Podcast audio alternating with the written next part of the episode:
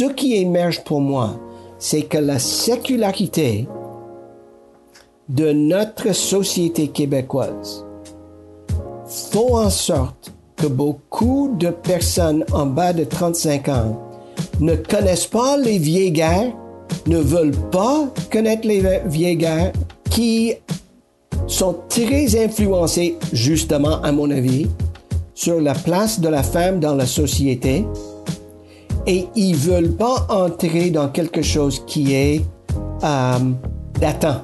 C'est là où nous allons voir émerger des nouvelles structures, à, à mon avis. Bonjour et bienvenue au podcast du Pop Socratique où l'on brasse des idées sur la théologie et la spiritualité, la philosophie et les enjeux de société depuis 2015. Ici Benjamin Gagné, votre animateur pour cet épisode double sur les nouvelles fractures du milieu évangélique québécois, où nous abordons la question de la transformation de l'évangélisme nord-américain.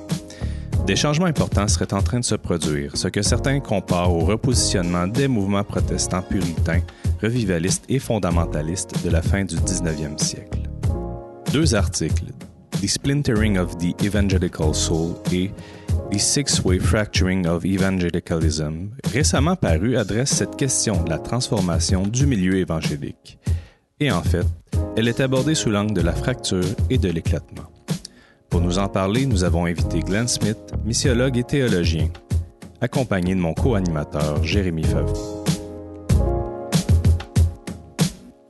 Alors, bonjour à tous nos auditeurs et nos auditrices. Ici Benjamin Gagné et je suis en compagnie de notre invité Glenn Smith et mon acolyte Jérémy Favreau pour discuter ensemble et parler des nouvelles fractures dans le milieu évangélique.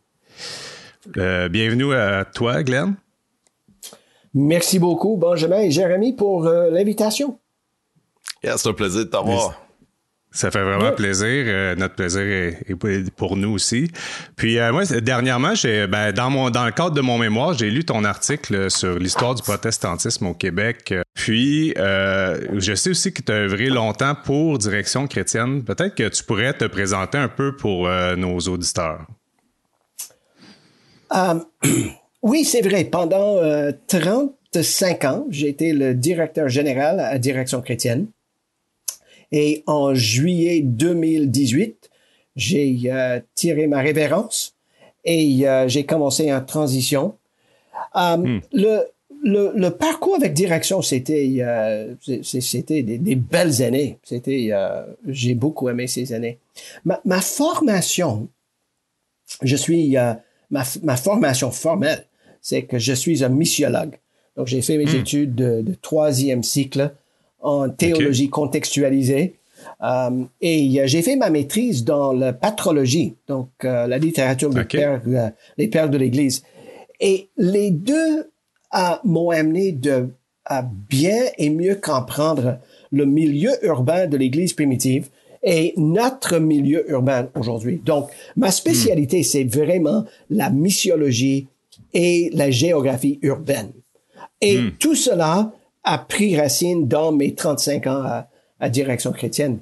Mais peut-être pour notre discussion aujourd'hui, euh, pendant mes années à direction chrétienne, j'avais un mandat avec le, le ministère d'éducation et j'ai siégé pendant six ans sur le Conseil supérieur de l'éducation, qui est l'entité du ministère responsable pour euh, les politiques. Pas hmm. la politique, mais les politiques en éducation. Et euh, j'étais il y a deux ans le, le, le président du comité protestant. J'étais aussi sur le conseil lui-même comme membre d'office.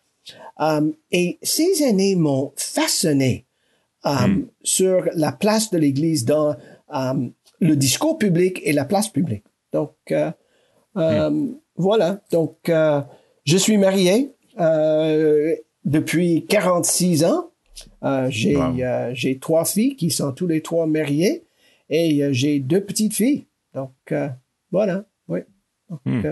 Donc, euh, j'imagine, c'est ça, là, vous, avez le, lien avec beaucoup de communautés évangéliques au Québec, j'imagine, à travers votre ministère.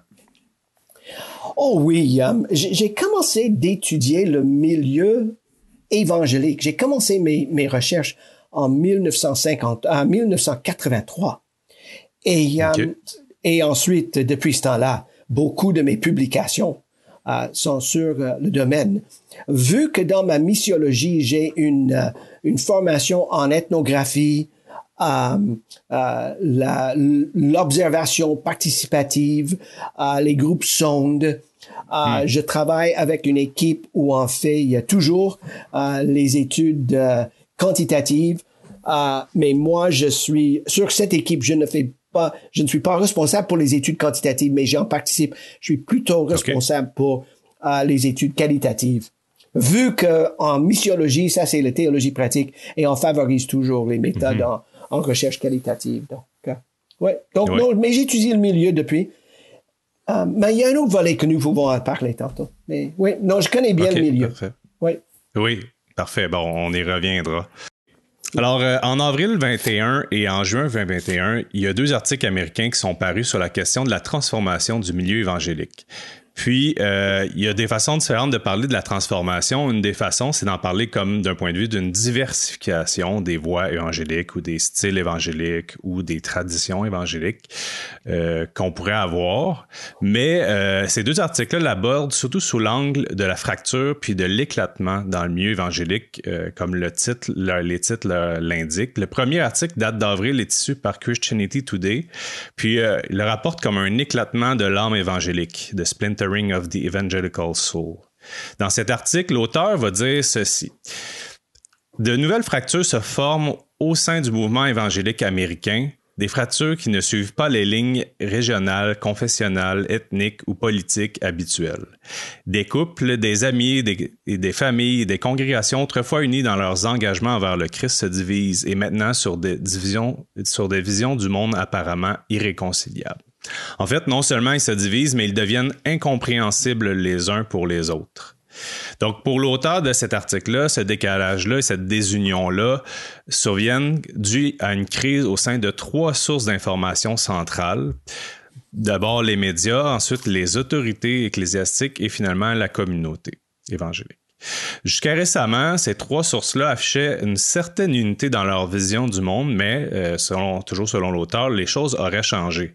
La première source, pour euh, donc celle des médias, serait en train de vivre une fragmentation, une multiplication éclatée des pouvoirs médiatiques. De plus, la tendance à s'abreuver de contenu qui fait dans le sensationnalisme aurait tendance à remplacer l'approvisionnement chrétien traditionnel en information. Donc, plutôt que de passer ce 40 heures semaine-là, on va dire, dans une lecture biblique qui aurait alors tendance à unifier la vision du milieu chrétien, les réseaux sociaux prendraient l'essentiel du temps de beaucoup de croyants. La deuxième euh, crise qui se passerait au point de vue, ce serait celle de l'autorité évangélique. Donc, euh, eux voient dans la montée du modèle du pasteur célébrité plutôt que du pasteur serviteur, euh, dans la découverte euh, des scandales qu'on entend dernièrement dans le milieu évangélique et en même temps d'un endurcissement dans les positions, ça aurait créé un désillusionnement puis des divisions. La jeune génération a même jusqu'à déserter en masse ces églises-là. Puis ensuite, la troisième crise, elle, se situerait plus au sein de la communauté, ce qui se traduirait par une multiplication des conflits et de l'isolement. Donc, euh, l'auteur cite un sociologue qui observe les communautés depuis 30 ans et qui dit ceci. Le conflit porte sur des visions du monde entière, la politique, la race, la façon dont nous devons être dans le monde et même ce à quoi servent la religion et la foi. Le deuxième article, euh, lui, c'est euh, la fracture à six voies de l'évangélisme, c'est The Six Way Fracturing of Evangelicalism, publié sur le site Merit Orthodoxy.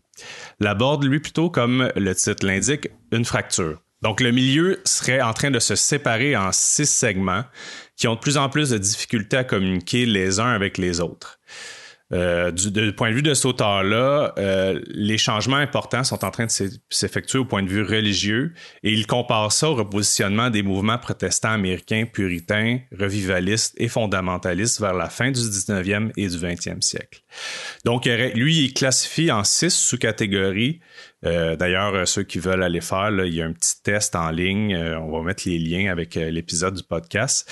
vous pouvez aller faire un test, voir à quelle catégorie vous appartenez. Au moins pour les quatre premières catégories, il y aurait les néo-fondamentalistes, les évangéliques mainstream ou grand public, les néo-évangéliques les postes évangéliques.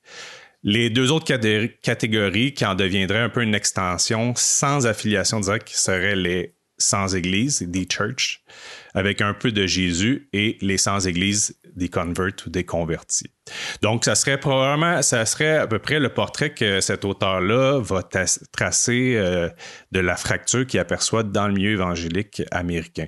Puis, en discutant avec des directeurs de l'ABEC, euh, il semblerait qu'il y a un même mal qui commence à frapper les, les églises québécoises, c'est-à-dire que Auparavant, on connaissait des grandes divisions classiques entre pentecôtistes, baptistes, ménonites, euh, millénaristes, amillénaristes, etc.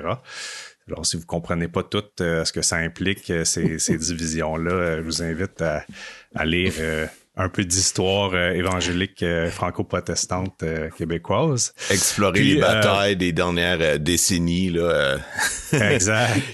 les grands combats. les grands combats desquels on a juste euh, trop hâte de passer outre euh, pour plusieurs. oui, c'est ça. Ben, euh, bonne nouvelle, il semble que ces, ces, ces fractures-là, ces dix anciennes divisions classiques-là, sont en train de diminuer, mais pour laisser place à une nouvelle tendance qui serait peut-être en train d'émerger, qui suivrait un peu la tendance américaine. Donc, moi, ce que je me demandais, c'est, euh, Glenn, euh, tu as œuvré au fil des décennies avec plusieurs sous-milieux chrétiens québécois. Tu t'es intéressé à l'histoire du franco-protestantisme québécois. Donc, euh, de quelle manière, toi, tu vois que le milieu évangélique se transforme? C'était une bonne résumé, Benjamin, de, de ces articles. Je pense que le mot clé dans tout ce que tu as dit, c'est américain. Mm-hmm. Euh, tu viens de donner une bonne description du mouvement évangélique américain. Euh, pendant plusieurs années, moi, j'étais affilié avec le mouvement de Lausanne. Donc, euh, je connais, je connais le mouvement évangélique global. Et moi, j'ai toujours pris une, une position qu'il fallait que le mouvement global se divorce du mouvement évangélique américain. Mm. écoute, nous savons, par exemple, que historiquement au Canada, les évangéliques votaient toujours libéral. Nous savons, en Angleterre, les évangéliques, même jusqu'à ce jour, votent libéral. Donc, hmm. euh, de, de penser que ces fractures ont un euh, impact global sera, à mon avis, un peu réductrice. Hmm. Euh, en, en, lisant les articles, moi, je les compare avec deux autres que euh, nos auditeurs devraient consulter. Un excellent article de Peter Weiner dans euh, The Atlantic. Euh, hmm. et, je peux, je peux, je vais vous envoyer le lien pour que nos auditeurs puissent le voir. Et la semaine passée, The Christian Century a publié un autre article sur qu'est-ce qui se passe aux États-Unis. Mais je pense que dans un premier temps, il faut dire que le mouvement évangélique américain est unique. Euh, il n'y a rien de globalisante avec ce mouvement. Hmm. Moi, je travaille dans les grandes villes francophones, je travaille beaucoup en Haïti, et euh, nous tous, lorsque on reçoit les nouvelles des États-Unis, on, roule les yeux, on dit euh, ça reflète pas du tout une foi et un vécu évangélique. Hmm. je pense que la deuxième chose, ce que j'ai trouvé intéressant, c'est que l'article sur les six fractures, c'est une typologie. Oui les typologies sont intéressantes, mais des mhm. fois, ils ont une tendance de trop généraliser. Ouais, euh, donc, euh, mais vu l'ampleur du mouvement évangélique, la typologie marche. Mais hmm. essayez d'appliquer cette typologie, cette typologie ailleurs. Maintenant, est-ce qu'on peut parler de modèle? Est-ce qu'on peut parler une taxonomie? Pour essayer de comprendre le mouvement évangélique. Je, je pense qu'il faut trouver euh, d'autres euh, d'autres euh, d'autres façons d'interpréter. Um, hmm. Ce que moi je trouve intéressant, et, et Wiener en parle dans son article, le manque total de catéchèse dans hmm. le mouvement évangélique américain, et ceci depuis des années. Hmm. Donc, ils sont en train de récolter ce qu'ils ont semé. Um, et hmm. ça démontre, et ça se manifeste surtout dans ce qui, à mon avis, OK, donc il y a des clivages. Moi, je, je, je préfère parler de clivage dans le mouvement américain. Évidemment, hmm. le grand clivage entre les évangéliques et le reste de la société, c'est autour de l'avortement. Et ça, c'est vrai depuis 1973 et ça continue mm-hmm. jusqu'à nos jours.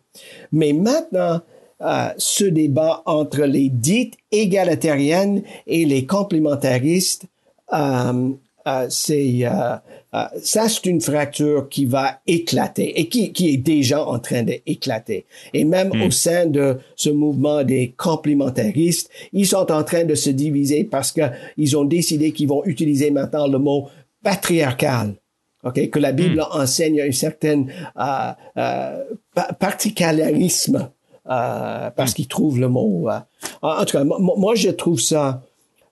Donc, voici ce qui arrive si vous avez un très faible appréciation pour une lecture contextuelle des textes bibliques et vous hmm. avez une façon d'interpréter qui est simpliste, soyez pas étonné par les résultats.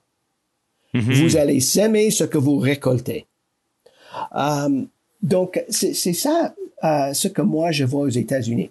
Maintenant, je pense qu'il faut toujours retenir que l'influence évangélique américaine sur le Québec était historiquement très minime. Hmm. L'influence était beaucoup plus de la Suisse, la France, l'Angleterre et le reste du Canada. Et même le mouvement hmm. évangélique canadien est carrément différent que le mouvement évangélique euh, américain. Donc, juste par exemple, une autre chose qui fait partie de mon, mon, euh, mon parcours, Direction chrétienne, dès sa, naissance, était un mouvement écuménique. Euh, on a commencé hmm. avec une collaboration étroite avec le Centre canadien d'écuménisme. Euh, un membre de, l'équipe de direction a toujours siégé sur le Centre chrétien de l'écuménisme. Aujourd'hui, euh, moi, je suis le coprésident du dialogue officiel entre l'Alliance évangélique du Canada et la Conférence des évêques catholiques du Canada. Donc, euh, donc, euh, je pense qu'il faut tenir compte de, de cela. Hmm. Euh, mais où la fracture est de plus en plus évidente au Québec, à mon avis, c'est entre ce que toi tu as appelé, euh, ou ce que l'auteur a appelé, Benjamin, les néo-fondamentalistes et le hmm. reste. et hmm. ce mouvement néo-fondamentaliste et c'est plutôt néo-calviniste, oui. Um, a, a un impact sur beaucoup d'églises, beaucoup de mouvements, mm-hmm. mais c'est une, um, une influence qui diminue. Mm. Um, et c'est là où il y a un véritable débat, ce, mm. ce temps ici, à mon avis. Oui. Um, mm. Mais ce qu'il faut toujours en tenir compte dans nos études quantitatives depuis 1960, c'est que le hmm. mouvement franco-évangélique croît. Et même nous savons que depuis, depuis 2013, j'avais j'ai consulté mes hmm. chiffres juste avant de, de venir aujourd'hui. Le, le, le, le, mouvement évangélique a, a cru en, en, en, en, assistance euh, de, hmm. euh, de comme 9% depuis huit ans. Donc, vous, euh, vous avez trouvé ça, c'est super intéressant parce qu'en plus, je, sors de, ces données-là avec le mémoire, justement. Puis euh, j'avais plutôt une autre lecture, là, euh, mais c'est super intéressant. Donc, 9% vous parlez d'une croissance en lien avec depuis, le Québec. Depuis 2013 à 2020, le mouvement évangélique, donc de ceux qui s'identifient comme franco évangélique. Hmm. Euh, ça grandit de 8,8% depuis 2013. Ah. Super intéressant. Ce que moi je trouve intéressant et ce qu'il faut jamais minimiser, tout le monde aime les, les, les, écrits de Rodney Stark et sur la croissance de l'Église euh, euh, primitive. Mm-hmm. La croissance du mouvement franco-évangélique, disons mm. franco-protestant, parce que franchement, un, un, mouvement libéral francophone protestant au Québec était minime, et toujours minime. Le, hmm. mouvement franco-protestant est évangélique et ceci depuis les années 50. Mais la croissance du mouvement franco-protestant au Québec depuis les années 50 est plus forte de ce que Stark a trouvé dans l'Église hmm. primitive. Um, donc, uh, il, faut se rappeler de cela. Maintenant, hmm. ce qui est fascinant, à mon avis, c'est le déclin du mouvement catholique romain. Hmm. Mais même avec ce déclin, n'oubliez pas, il y a toujours 14% des Québécois qui assistent une paroisse de façon mensuelle hmm. par mois, une fois par mois. Ça représente 800 000 personnes.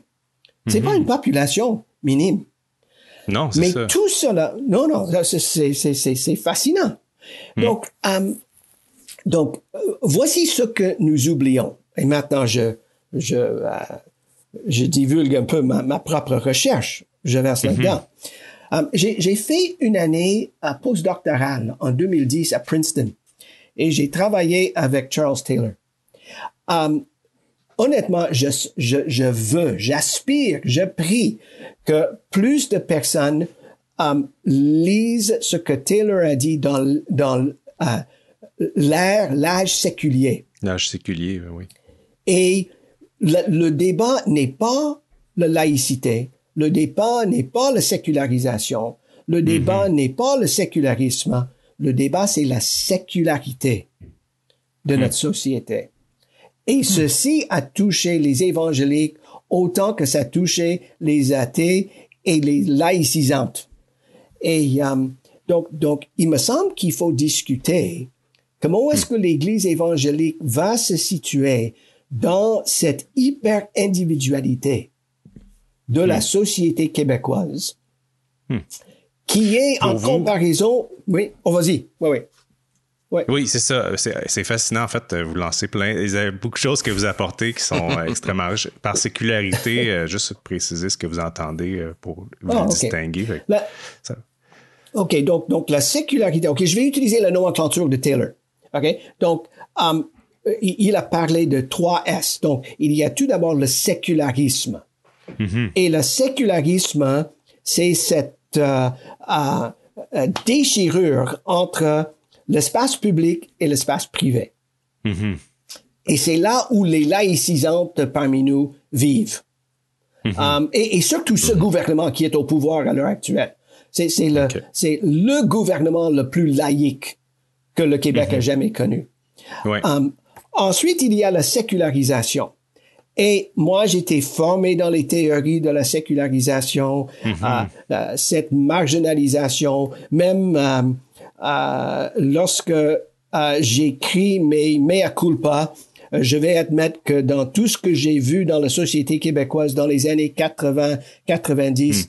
comme la sécularisation, je vais, je vais dire, ah, j'avais tort. Mm. Parce que la religion n'est pas en déclin, ni au Québec, ni dans le monde entier. La religion est, bel et bien vivante. Mm-hmm. Donc, la sécularisation. Oui. Donc, la sécularisation. on parle du retour du religieux, euh, de, particulièrement après, exemple, le 11 septembre 2001, il y a, il y a, ah un regain. Donc, euh, oui, un très grand regain. Mais, mais ce que Taylor dit, que la sécularité dit que les conditions de croyance mm-hmm ont complètement changé. Donc, il y a 500 ans, il était publiquement, dans l'Occident, impossible de ne pas croire. Mm-hmm. Aujourd'hui, publiquement, en Occident, il est quasiment impossible d'y croire. Mm-hmm. Et il utilise toutes sortes de mots.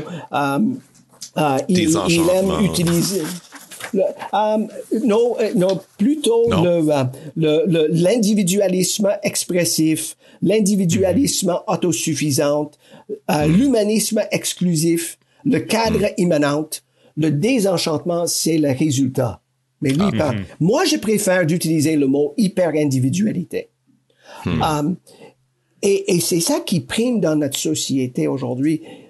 Mais le COVID, à mon avis, change la donne. Hmm. Donc, euh, lorsqu'on étudie le phénomène évangélique, je pense qu'il faut, OK, typologie importante, bien. Taxonomie meilleure, à mon avis.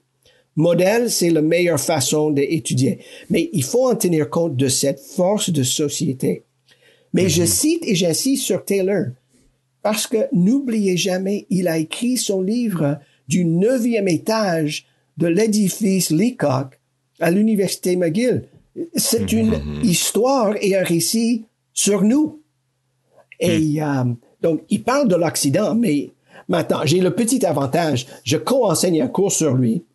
Je, je, je, je co-enseigne un cours sur lui et avec lui.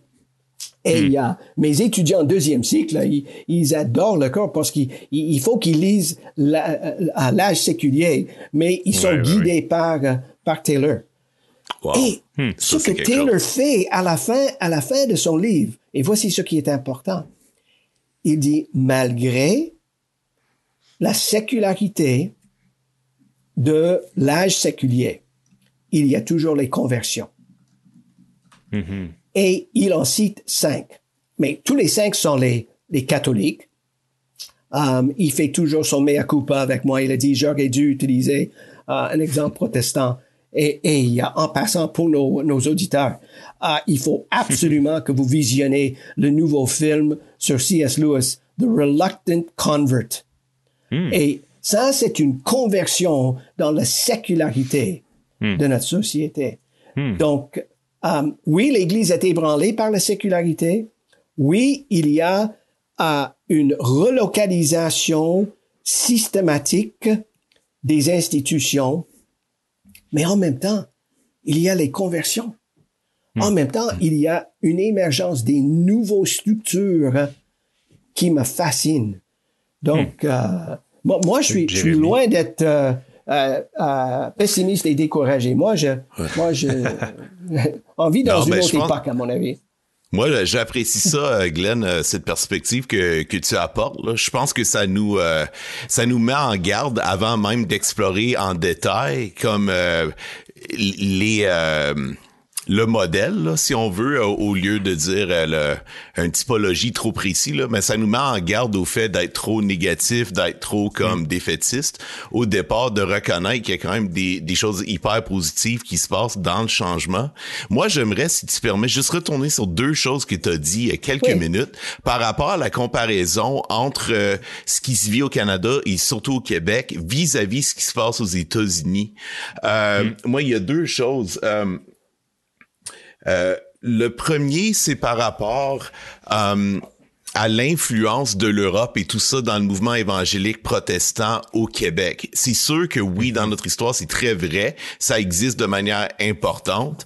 Euh, moi, ayant grandi dans l'Église évangélique au Québec, c'est sûr j'avais euh, euh, l'influence du J'aime l'Éternel qui venait de Jeunesse en Mission de la Suisse. On avait des fois des speakers qui pouvaient venir de l'autre bord de l'océan. Mais dans notre façon de fonctionner en termes d'église, dans un peu nos guerres de culture, les choses comme ça, je peux pas m'empêcher de dire que dans mon expérience puis dans ce que j'ai vu et je continue de voir quand même une grande influence américaine. Par exemple, euh, la Bible Schofield, euh, l'influence du dispensationalisme qui on sait euh, vient des euh, de la Grande-Bretagne à l'origine avec Darby, mais ça a seulement été popularisé aux États-Unis. Je veux dire si tu parles à euh, à Tom euh, Tom Wright aujourd'hui, euh, euh, lui, il va dire qu'il il trouve ce, ce dilemme-là vraiment bizarre parce qu'en Europe, les gens en parlent presque pas, mais c'est hyper important aux États-Unis, puis c'était très grand, c'est encore très grand dans certains milieux euh, au Québec. Fait que moi, je vois quand même une, une assez grande influence. To- Toi, est-ce que tu vois un moment dans le temps euh, ou peut-être cette influence-là a commencé ou, ou que ça a diminué ou euh, je suis pas sûr Oui, d'avoir oui, perçu la même chose que toi là. Um, OK, juste, t'as raison sur le, le, le, le Schofield. Et, Ouais. mais, mais son influence a été uniquement dans certains mouvements baptistes. C'est- C'était pas les pentecôtistes qui, qui lisaient le Schofield. C'était pas des, des mouvements réformés qui, qui lisaient Schofield. Mais n'oubliez pas, Schofield a été influencé par Darby qui était de racines suisses. Ah, il était suisse. Je pensais qu'il était britannique. Euh. Ben, il a échangé entre les deux. Mais c'est encore l'influence. Et, et je me souviens, dans mes premières années ici au Québec, beaucoup de gens sont allés à l'église avec la Bible Darby. Maintenant, mhm. si vous voulez lire la Bible grecque en français, oui, optez pour le, le Darby. Si vous voulez comprendre la Bible, OK, choisissez une, une, une traduction, pas une translittération. Um, le mouvement franco-protestant a été influencé par les types comme John MacArthur. Ouais. Um, et ensuite, The Gospel Coalition. Mm-hmm. Mais, mais n'oubliez pas à quel point ces mouvements sont reliés juste à certains mouvements québécois. Mm-hmm. Pas toutes. Il faut pas généraliser. Mm. Et cette mouvance est vraiment reliée à l'âge des gens qui y adhèrent. Um, Si vous allez, si vous venez dans mon église et vous parlez de Schofield, ils vont te regarder comme What are you talking about? Ah, c'est clair. Okay? Ouais, si, ouais, ouais, Si, si. Si, si, vous demandez aux gens dans mon église, um, euh, est-ce que vous écoutez les, les, les, les émissions radiophoniques, téléphoniques, euh, euh, télévision, euh, podcast de John MacArthur, ils, ils vont, um, ils vont penser que euh, vous parlez en langue. Euh, et, euh, aussi le Gospel Coalition, euh, tant qu'à ça, est-ce que, les gens le connaissent à La Chapelle, qui est ton église, là, de, dont, à, laquelle tu fais référence? Ouais. Est-ce qu'il y a une influence du tout ou, ou juste faible, peut-être? Ou, peu. peu? Ben, écoute, j'ai jamais sondé le monde. Um, Ou il y a une influence avec leur, avec leur publication. N'oubliez pas que le monde néo-calviniste investit beaucoup dans la traduction et la publication des livres en français. C'est là où il y a l'influence. Ouais, ouais. Um, mais um, uh, non, non, non, l'influence est, est, peu, est peu, à mon, à mon avis. Ouais, ouais. Mais c'est là où je dis. Ouais. Oui, vas-y. Mais non, continue, continue. Non, je voulais juste pas prendre trop de temps là-dessus avant qu'on lance dans le vif, mais l'autre chose, c'était juste l'œcuménisme. L'œcuménisme, je sais que c'est une très grande valeur pour le mouvement de Lausanne, euh, pour direction chrétienne. Moi, euh, quand je parle beaucoup aux églises, souvent il y a une grande réticence quand même à cette idée-là.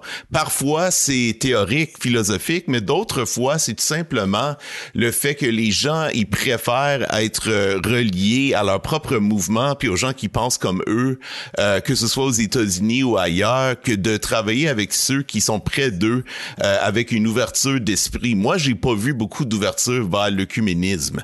Euh, mais toi, tu dis que cette influence-là, tu l'as quand même vue assez présente. Peux-tu me donner des exemples ou peut-être m'aider à voir ah ça différemment? OK, reculons. Commençons dans l'histoire. N'oublions jamais que le mot écuménisme a été utilisé pour la première fois au début du 19e siècle par l'Alliance des églises évangéliques de la France. Hmm. ils ont parlé de leur mouvement écuménique. OK? Donc, ils ont hmm. bien pigé dans le vrai sens du mot grec euh, et latin. Donc, la notion est, euh, vient du milieu évangélique. Euh, il est évident que la réaction francophone au catholicisme romain et surtout le catholicisme romain ultramontaniste québécois a froissé les protestants mm-hmm. et les franco-protestants. Euh, hmm. Pas autant dans le reste du Canada, mais les mouvements francophones. Mm-hmm. Mais ça a changé. Euh, moi, je me souviens, pendant dix ans, j'ai été le président de la table, du, table de concertation euh, protestants sur l'éducation, où on a pu rassembler autour de la table pendant dix ans tous les mouvements protestants du Québec hmm. pour nous positionner en éducation.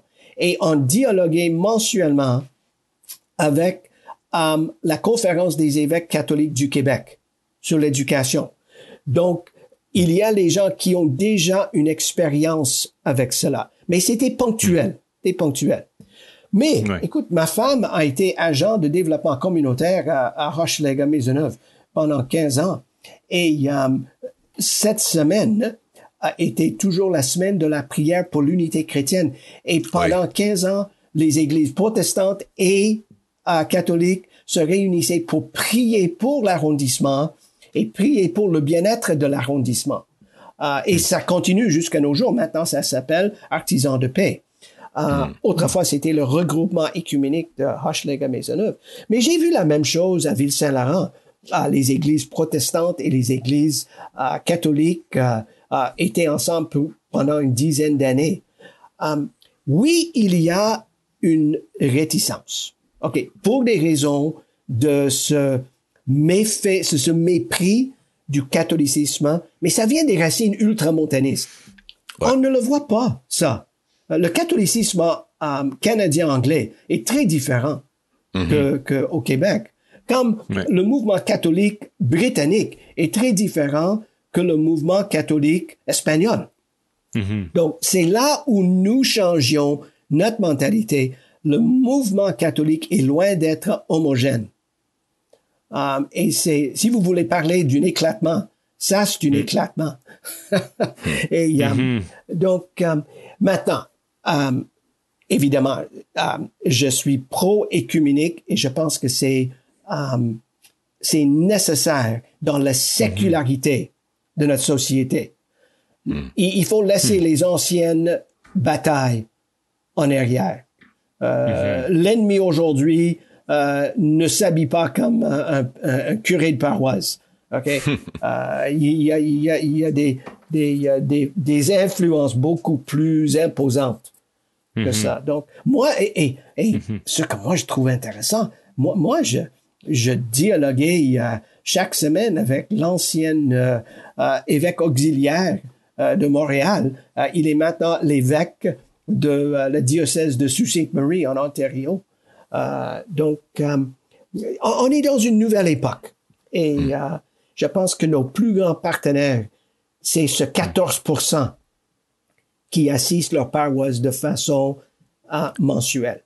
Je pense qu'il y a des alliés naturels pour faire face à la sécularité de notre hmm. société. Ouais. Hmm. Merci. Puis,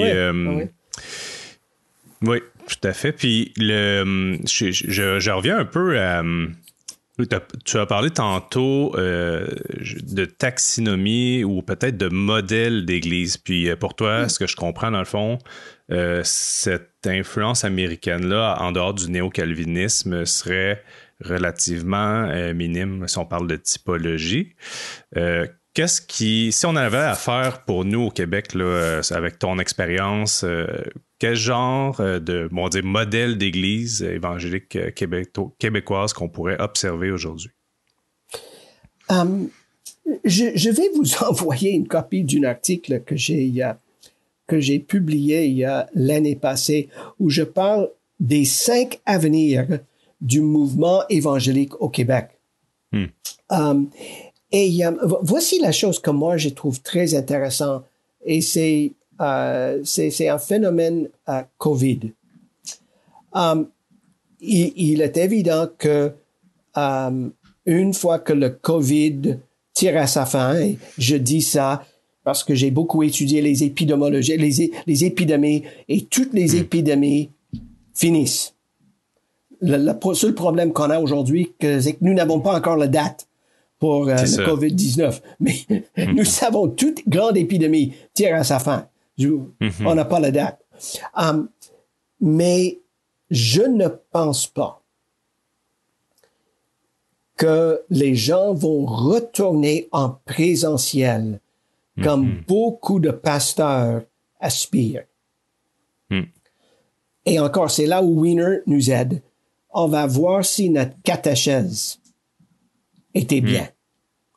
Mm. Une chose. Deuxième chose. L'émergence et l'épanouissement des communautés à vocation missionnaire partout au Québec est fascinante.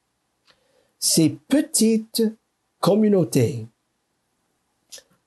très locales qui se réunissent régulièrement, 5 à 8 personnes, 12 à 20 personnes, 12 à pas 20, 12 à, 12 à 15 personnes.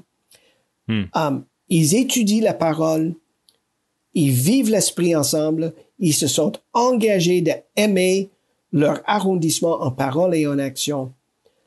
Il y a une, une épanouissement de ce mouvement. Um, Est-ce que ça va durer? OK, bonne, bonne question. On ne sait pas. Hmm. Mais je sais pertinemment. À la chapelle, nous avons 91 euh, petits groupes. Euh, nous avons presque 900 personnes qui se réunissent chaque semaine dans un petit groupe. Et nous n'avons pas de bâtiment. Donc, euh, mais, mais je le vois un peu partout. Um, été en contact avec, euh, avec les gens dans Sherbrooke, Magog, euh, Lestrie. Ils, ils voient la même chose. Um, Donc, je pense que il y aura une, euh, um, une, une nouvelle, une nouvelle posture Hmm. euh, de l'Église. Um, franchement, je pense qu'Alpha a énormément contribué à ce mouvement Ah oui. et va continuer d'influencer euh, ce mouvement.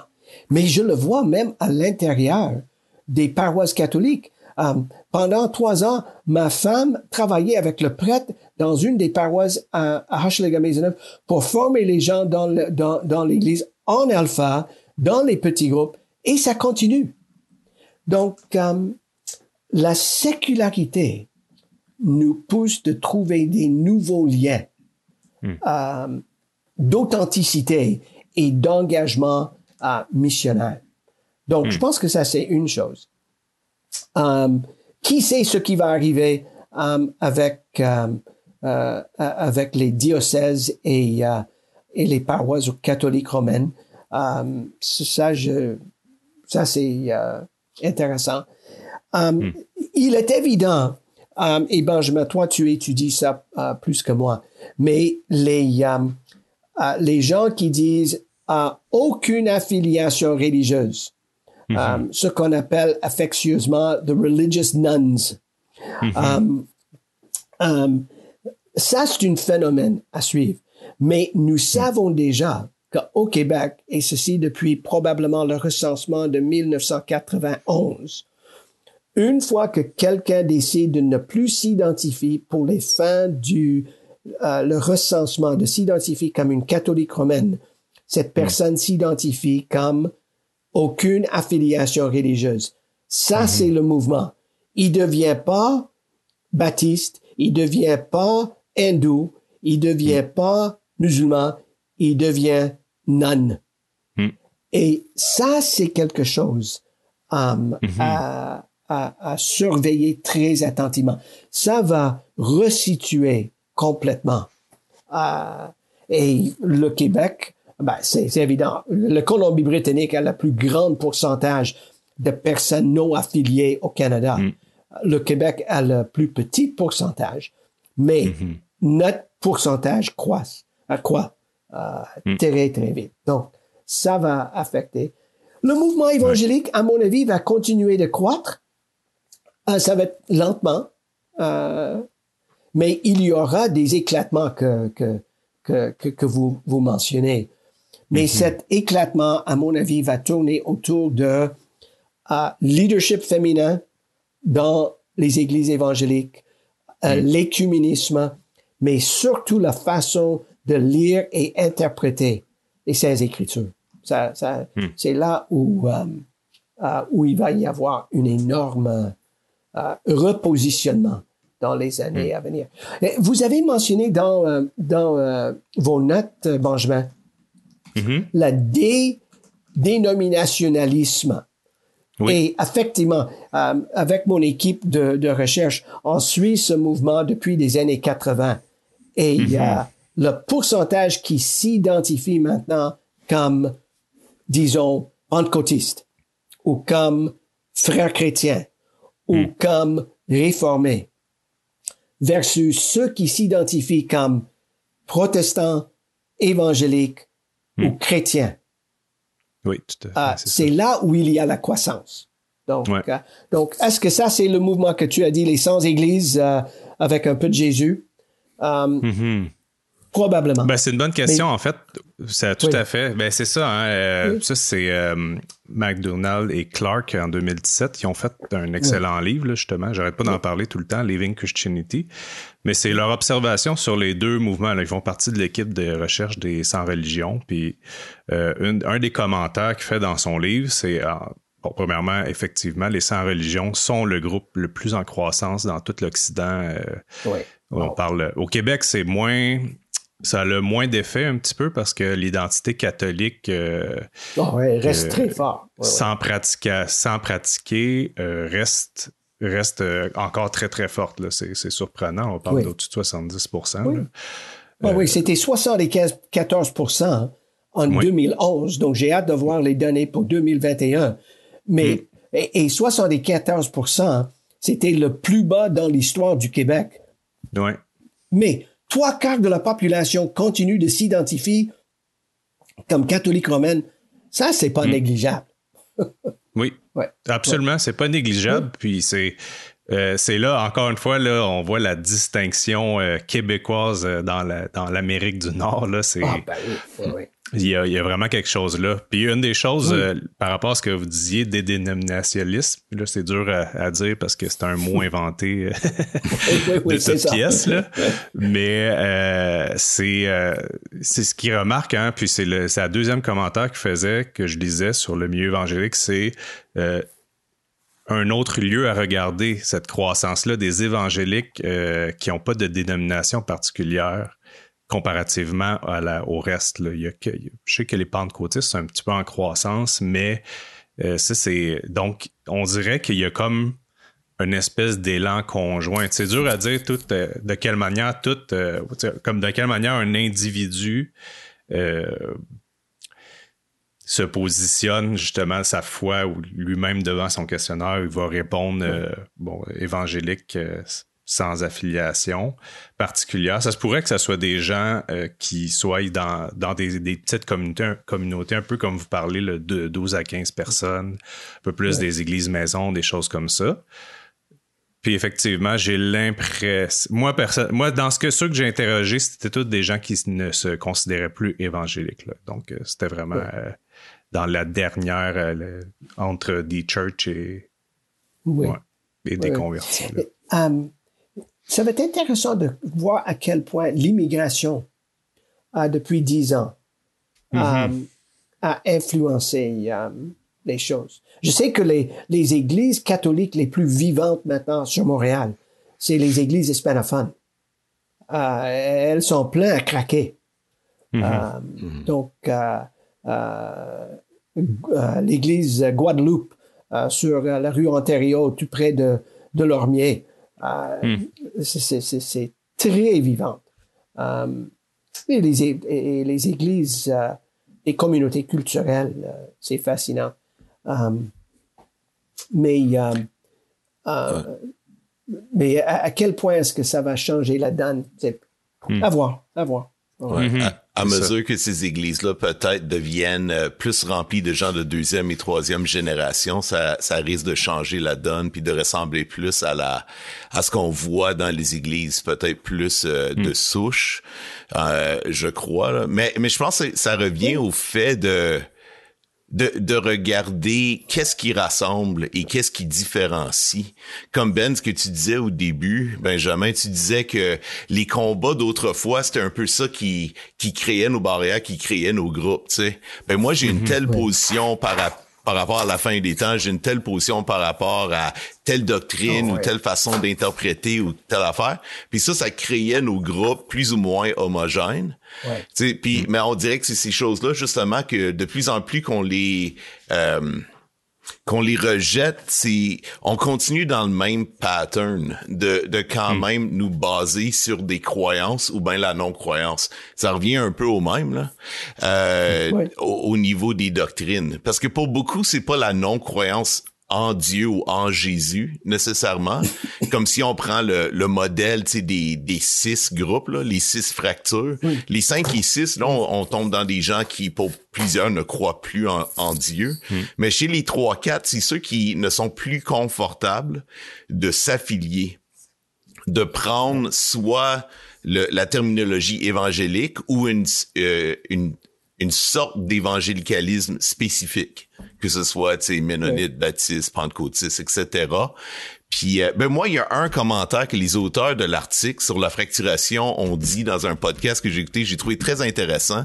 Ils ont dit que la hmm. majorité des gens se retrouvent au niveau 2. Puis je pense que ça, on peut le voir un peu au Québec, euh, comme aux États-Unis, là, au niveau théologique. Hmm. Tu sais, je parle pas ici là, de positionnement politique entre les groupes plus qu'il faut, là, mais plus hmm. au niveau de la croyance. C'est que c'est des gens qui ils veulent préserver les distinctifs majeurs théologiques puis philosophiques. Euh, mais ceux hmm. qui veulent un changement, ceux qui veulent, qui ne peuvent plus s'identifier, qui tombent dans la catégorie 3-4, euh, hmm. L'auteur, il disait qu'il n'existe pas vraiment ou très très peu d'églises pour ces gens-là. Hmm. Puis euh, je sais pas si Glenn a des idées par rapport à ça. Comme ceux qui euh, croient en Jésus, veulent suivre Jésus, veulent aimer leur prochain, euh, ont quand même un attachement fort à la foi, mais qui ne se sentent plus en mesure de rester attachés à une à une manifestation particulière de l'évangélicalisme. Euh, Qu'est-ce que tu entrevois comme futur pour eux? Est-ce que tu vois des exemples de comment ça peut se développer? Um, Jérémy et Benjamin, je, je, participe actuellement hein, avec deux projets de recherche. Um, un, c'est un projet financé par le gouvernement fédéral um, uh, sur uh, l'émergence des franco-protestants. Et c'est une étude, uh, style étude de cas avec monographie. Um, et il y a des choses qui émergent dans les premiers résultats qui sont fascinants par hmm. rapport à ta question. Hmm. Um, les gens qui vont dans ces églises, ils vont parce qu'il n'y a pas une étiquette évangélique, baptiste, um, uh, pentecôtiste. Hmm. Donc, ils, ils, veulent plus cela. Une deuxième étude, um, Benjamin, et tu seras intéressé par cela parce que c'est le pendant de ton étude. J'ai une étudiante en deuxième cycle qui étudie la conversion des 18-25 ans depuis 5 hmm. ans. Et pourquoi ils ont décidé de suivre Jésus et pourquoi ils ont décidé de euh, s'identifier avec une église. Hmm. Um, et, et, ça va être un, un, un, un excellent euh, comparaison et contraste, euh, à la fois méthodologique que hmm. les résultats. Ce qui, ce qui émerge pour moi, c'est que la sécularité hmm. de notre société québécoise font en sorte que beaucoup de personnes en bas de 35 ans ne connaissent pas les vieilles guerres, ne veulent hmm. pas connaître les vieilles guerres, les, vieilles guerres, um, qui sont très influencés, justement, à mon avis, Hmm. sur la place de la femme dans la société et ils veulent pas entrer dans quelque chose qui est euh, datant. Donc, hmm. euh, hmm. euh, moi, c'est là où nous allons voir émerger des nouvelles structures, à, mon avis. oui, puis donc, c'est super intéressant ce que tu dis là aussi, Glenn, que, concernant la deuxième génération, ou plutôt la, nouvelle génération, là, il y a un peu des deux parce qu'en discutant avec Yanni, qui est elle, euh, qui est euh, d'origine euh, haïtienne, puis qui est une des, animatrices au pub, on discutait un peu de cette question-là, puis même au niveau générationnel, côté immigrant, on observe un peu les mêmes choses. Donc, la deuxième génération ne connaît pas les, euh, les grandes batailles que leurs parents ont connues comme immigrants de première génération entre les différentes dénominations. Euh, par exemple, elle parlait la, la peur du vaudou, par exemple, de, certains mouvements évangéliques euh, haïtiens. Donc, les, la nouvelle génération est moins c'est ça, comme on dit, j'aime le mot trigger, mais c'est pas du tout ça en français, là, est moins comme irrité par ce genre de questions-là, presque ignorant même. Donc, euh, on retrouve un peu la même chose. Je voyais même des, bons comparatifs là, par rapport à, mon échantillon euh, de 18-35 euh, ans enfants d'évangéliques euh, francophones. Donc, ces questions-là ont plus d'emprise ou en tout cas, on a peut-être fait la paix très rapidement avec ces anciennes divisions-là. Là-dessus, je te rejoins à 100 ah, Oui. Non, c'est les choses, c'est définitivement les, les, sujets de recherche et les, les faits à, à, suivre. Ouais. Mm-hmm. ouais. Donc, moi, j'ai une question. oui au niveau de ces différents mouvements-là, là, c'est sûr qu'on est euh, peut-être un peu moins dans la typologie justement de, des articles, on est peut-être un petit peu moins dans cet euh, environnement-là dans notre discussion, ce qui fait que ça montre en même temps que, à quel point peut-être on est moins ancré dans cette réalité-là états-unienne particulière.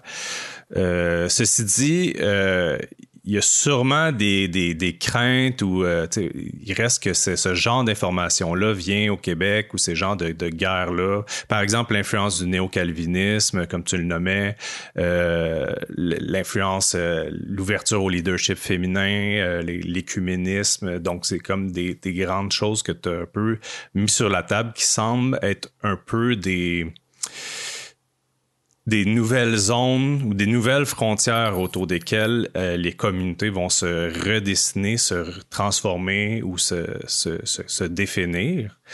Euh, quel genre de réaction t'observes de la part des leaders de ces communautés-là? Est-ce que, est que tu vois des choses? Comment... Euh, oh. que, quel genre de oh. réaction tu vois? Oh, il y a une fébrilité. Hmm tout le monde sait que le mouvement est fragile. Mais il est fragile si nous voulons continuer sur les voies euh, passées. Hmm. Euh, si nous allons euh, innover, si nous allons faire une catéchèse beaucoup plus sérieuse dans nos églises, hmm. si nous allons retourner au local, hmm. Même, je, vois déjà un, grand changement dans le mouvement de planter des nouvelles églises. Je trouve ça hmm. fascinant que l'Église Nouvelle Vie a, mis un X sur de planter des nouvelles églises. Ils ont, ils ont fait un bilan, ils ont vu, hey, ça marche pas. Donc, hmm. qu'est-ce qu'ils font? Maintenant, ils libèrent les fonds pour aider les églises en région. Charlevoix, Charlevoix, euh, Drummondville, euh, hmm. Châteauguay, la prairie. La prairie, oui, c'est ça. Um, et um, avec ces églises, ils leur prêtent main fort pour augmenter leur capacité d'accomplir la mission. Hmm. Um, et et je, je, je, trouve ce modèle uh, très intéressant. Et nous hmm. savons que l'idée d'envoyer un jeune couple, euh, euh, cinq personnes, douze personnes pour planter une église, cette stratégie a été éprouvée et euh, euh, c'était un désastre. Hmm. Euh, donc, donc il, faut absolument innover. Ça, ça c'est certain. Hmm. Ouais. Donc, Donc, tu observes une fébrilité. on sent que l'avenir du milieu serait fragile. C'est quand même spécial de t'entendre dire ça, ou en tout cas dans le sens que toi, tu, tu l'observes. De l'autre côté, toi, tu as l'air d'avoir un, un, optimisme un petit peu plus grand, on va dire, par rapport à l'avenir oh du milieu.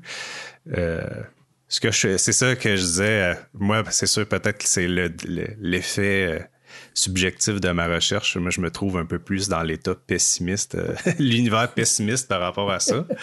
Mais c'est super intéressant. Puis, est-ce qu'il y a d'autres, types de réactions euh, que tu observes? Il y a la fébrilité. Est-ce qu'il y a d'autres choses qui. Euh, hum. il y a beaucoup de questionnements. Hmm. Mais euh, vu que ça fait maintenant quoi? Ça fait huit trimestres qu'on est en COVID. Oui. Donc, l'innovation n'est pas encore arrivée. Hmm. Donc, ça va être intéressant une fois que euh, on, voit un peu plus clair euh, mhm. avec l'épidémie. Euh, mhm. Est-ce que ce questionnement, est-ce que cette reposture va prendre des nouvelles formes? Mhm. c'est évident dans la société, les gens ont une soif pour la spiritualité comme je l'ai rarement vu. Je, je le vois dans mon quartier. Je connais mes, mes 15 voisins les plus proches autour de moi où se trouve mon bureau. Et c'est euh, euh, les discussions que j'ai eues avec mes voisins, pas que j'ai eues, que j'ai avec mes voisins. C'est absolument fantastique et intéressant. J'ai des musulmans qui lisent le Nouveau Testament. Euh, Et ils m'ont dit parce que il y a quelqu'un qui a pris soin de nous pendant le Covid. Donc, hmm. donc hmm. moi, je, donc, je, je pense que le, le, local va devenir de plus en plus important. Ouais. Hmm. Ouais puis les réflexions, puis les apprentissages nouveaux que les gens vont avoir eu pendant la pandémie, quand ils pouvaient pas se rassembler avec les mêmes gens de la de façon régulière comme ils faisaient avant. Euh, là, là, ils sont, tout est sur pause, mais une fois que les choses vont repartir, là, là c'est ces, ces nouveaux ces nouvelles perspectives vont commencer à se manifester sûrement de façon qui euh, de façon nouvelle. Puis qu'est-ce que tu penses par rapport à l'intégrité des structures actuelles au niveau de l'unité? Euh, puisque les euh, la divergence comme des, des croyances puis même des interprétations de, de ce qu'est la mission de Dieu. Dans un des articles, je trouvais ça très intéressant. Euh, ça disait justement que ce qui émerge euh, en ce moment dans beaucoup d'églises, chez beaucoup de chrétiens, c'est justement des distinctifs encore plus marqués au niveau de euh, c'est quoi la raison de la foi, c'est quoi la, la, raison de la religion? Est-ce que tu penses que, comme si on prend l'exemple de l'œcuménisme, si une partie dans une dénomination telle, si un pourcentage des gens se disent nous voulons être ouverts, euh, au travail avec les, euh, les orthodoxes et avec les catholiques, au niveau de euh, avec euh, la place des femmes dans l'Église, par exemple. Est-ce que tu entrevois des changements qui vont apporter de la division? Est-ce que tu penses que c'est quelque chose dans lequel qui est inévitable à ce point-ci, parce qu'on sait que quand les choses brassent, mm. ça continue de brasser. Peux-tu nous donner quelques idées là-dessus? ben, ben, Non, non, c'est une bonne question. Um, inévitablement, il, il, va y avoir une, une, une, restructuration. Moi, je dis des nouvelles postures. Hmm. Est-ce qu'il va y avoir un éclatement? Je ne sais pas. Um, mais moi, je pense que les initiatives ne vont pas venir des sièges sociaux. Les initiatives vont être locales. Et les gens hmm. vont décider dans leur quartier, dans leur arrondissement, dans leur ville et euh, ils vont ils vont découvrir localement les partenariats et une solidarité et ce qu'on appelle en sociologie le subsidiarité. OK? Hmm. Une penchant pour le local. C'est hmm. là où nous allons voir des nouvelles choses. Et moi, je dis, et que l'Esprit de Dieu souffle. Euh, ouais. On en a besoin. Mais on, on le voit déjà. Oui, oui. On, voit qu'il y a des jeunes implanteurs qui veulent rien savoir de leur maison mère. Ils ont dit c'est c'est pas pertinent, c'est pas pertinent.